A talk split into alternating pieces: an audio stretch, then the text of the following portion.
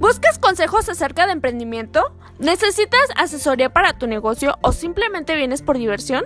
Esto y más escucharás aquí, ¿te late? Dale play al podcast de Chile y Tomate.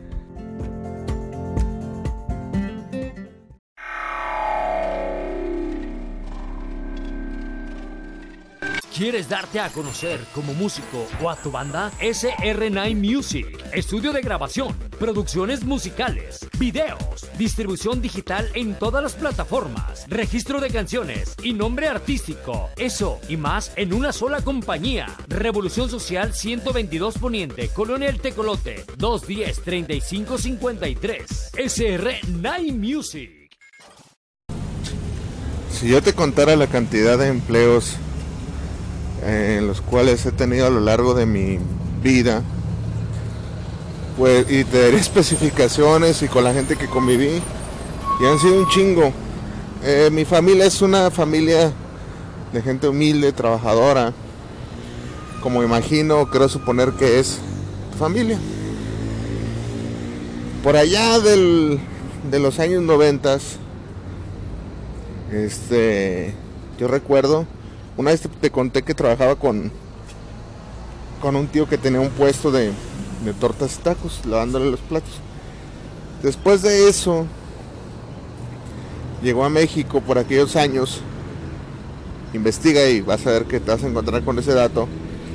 Una empresa, una empresa de lactobacilos preobióticos Kashei Shirota.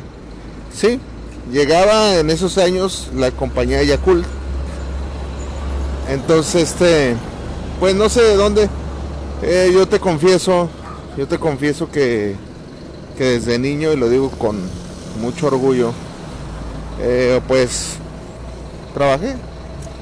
De una o alguna otra forma, este, eh, mi ambición, mi ambición era lo que, lo que, lo que me movía Ambición, pero ambición de la sana. O sea, yo ya te había comentado que yo sabía que mis papás no tenían los medios para comprarme las cosas que yo quería, que eran esas cosas. Pues iban desde un Game Boy, eh, un Nintendo. Soy fan todavía hasta la fecha de los videojuegos. Entonces, pues yo sabía que no. O sea, tres hermanos y tú ves la economía y no se ocupa ser un super genio para darte cuenta que va a haber cosas que no vas a lograr ateniéndote a, tu, a tus padres de familia. Entonces, pues, eh, no sé si mi mamá buscó los medios y todo. Y este, pues, mi hermano Gerardo, el menor de todos mis hermanos y yo, decidimos ir a, a vender Yakul en una pequeña cubetita azul, no se me olvida. Y ya íbamos casa por casa vendiendo Yakul.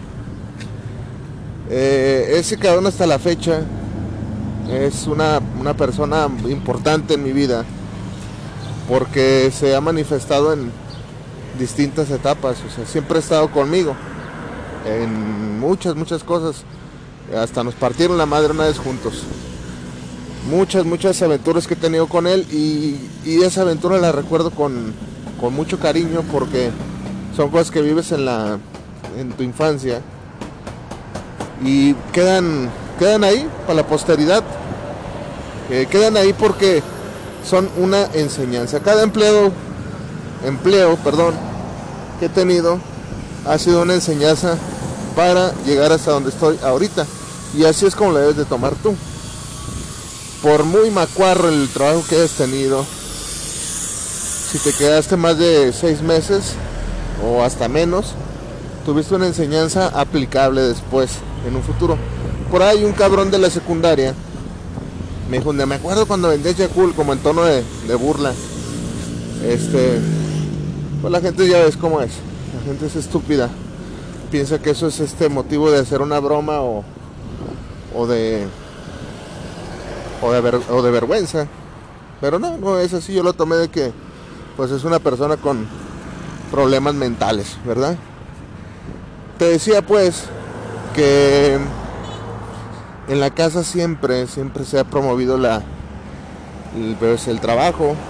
En la casa, mis hermanos y yo, mi papá en paz descanse, mi mamá, somos personas que no paramos nunca. tenemos en el sistema ya bastante tiempo y siempre, siempre actualizados. O sea, actualizados me refiero a, a vigentes en el trabajo, trabajo, trabajo, trabajo, como muchas y muchas familias mexicanas. Cuando yo era niño, cuando yo era niño viví un mundo totalmente distinto a lo que los niños de hoy viven. Este no yo no veo mal que hoy en día sea muy difícil que le den trabajo a un niño. Está bien porque la, infancia es muy breve para luego, luego aventarte al, al ruedo. Yo sé que por ahí alguien este me estará pensando y diciendo, no, pues es que desde niños hay que aprender a que trabajar y que y es a donde iba. Yo yo no sé si tú tengas hijos. No sé si es padre de familia, no sé si tengas un negocio. Eh, no sé, no sé en qué situación te encuentres tú. Pero sí hay algo que me que me brinca y me llama mucho la atención y es lo siguiente, ahí en la casa, ahí en la casa nunca nada fue dado, mm, te, me gustaría decirte dado de gratis, pero no es la palabra. Eh, siempre se nos inculcó que para obtener algún bien tenías que, ahora sí que como los videojuegos, liberarlo, tienes que desbloquearlo. ¿Cómo se desbloqueaba? Pues te ponían a hacer actividades varias que iban desde una lavada de carro, una boleada de zapatos, este pues lavado de platos, qué hacer, eh, eh, sobre todo boleada de zapatos, eso era muy muy frecuente. Entonces tú, tú sabes que si, que si querías una moneda o ganarte unos fierros, pues tienes que hacer la labor de, de boleada de zapatos. Mi papá tenía la costumbre de tener todos los aditamentos para el boleo de zapatos. Y ya boleándole los zapatos, este, llegaba la revisión. Entonces no, te permitía hacer cualquier pinche boleado de zapatos, tenía que hacer un boleado bien. Entonces si lo hacías mal, porque eres tu lana, no, no, no. Toda esa serie de cosas que te estoy contando te llevan a hábitos inconscientes empiezas a entender cómo funciona el mundo. Hoy en día las personas, o sea, entre mejor entiendas de qué se trata este rollo, mejor. Te adaptas más rápido y, y no le batallas tanto. ¿Por qué te digo esto? ¿No has notado tú que últimamente las personas piensan, sobre todo los jóvenes, que todo es gratis y que, y que todo es este está así a la mano? ¿No has notado? ¿No has notado que ya no les gusta esforzarse por nada? Que quieren llegar a tu mismo estatus que tienes pensando que es este cuestión de tres pasos. Esa es una mala cultura que se ha venido gestando de años atrás. Porque no queremos que los jóvenes se distraigan en otra cosa que no sean sus estudios. Y está bien, lo respeto. Pero todo esto trae una avalancha de cosas innecesarias. esas cosas que, que, onda, con todo ese, ese, ese problema que traen. Y lo, lo digo aquí con una, pues como con una preocupación, porque, porque este, hay una, una tendencia hacia eso o sea, no, y, estoy hablando de los que estudian, porque hay gente que ya ni siquiera estudia y cree que la vida es este, eso. Eh, o los que estudian creen que estudiando la vida está resuelta. O creen los que no trabajan que la vida es estar en el pinche celular eh, jugando Free Fire o, o los juegos que están de moda. O sea, es increíble. Es increíble la, la generación de holgazanes que estamos este, educando. Yo recuerdo eh, ya mi primer salario como un trabajo de, de audio tenían 12 años, ya cuando tuve mi 11, 12 años.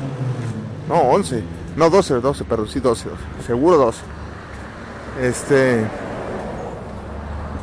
y recuerdo la satisfacción que, que sentí con mi primer salario. O sea, son, pues son como etapas, así como cuando te conté la satisfacción de, de la primera vez que me dieron luz verde en mi primer comedor.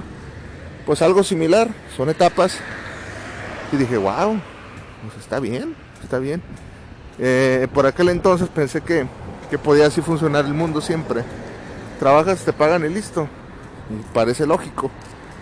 Pero, este, a los 4 o 5 años me di cuenta que no funcionaba así. Entonces, todo eso es como, pues una enseñanza en esta granja humana en la que vivimos. O sea, imagínate nada más que tus hijos no los prepares para la brutalidad de este mundo actual. Brutal es brutal, este mundo es brutal. Es, haz de cuenta que con que te murieras hoy y los dejaras a la deriva, si no los preparas. Yo sé que duele, yo sé que está cabrón, yo sé que no te gustaría mandarlos a trabajar donde a lo mejor a ti no te entusiasmó mucho, porque pues a quien le gusta, a mí me gustó pues, me gustaba, pero por lo que te digo. Pero yo sé que hay gente que va a decir, no, hombre, yo que voy a andar metiendo a mis hijos a trabajar de albañil. Hay gente que no, y se respeta. Pero lo que sí te puedo decir es que estamos siendo una generación de, de holgazanes. Y aguas con eso, eso, eso trae este un contexto social enorme.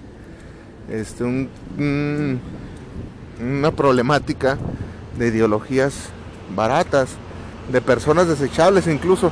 ¿Cuáles son las personas desechables? Esas que van, van por la vida creyendo que convirtiéndose en sicarios de algún cártel de, de acá de México, este, pues van a obtener todo lo que ven en las series, en, en esa cultura pues basura.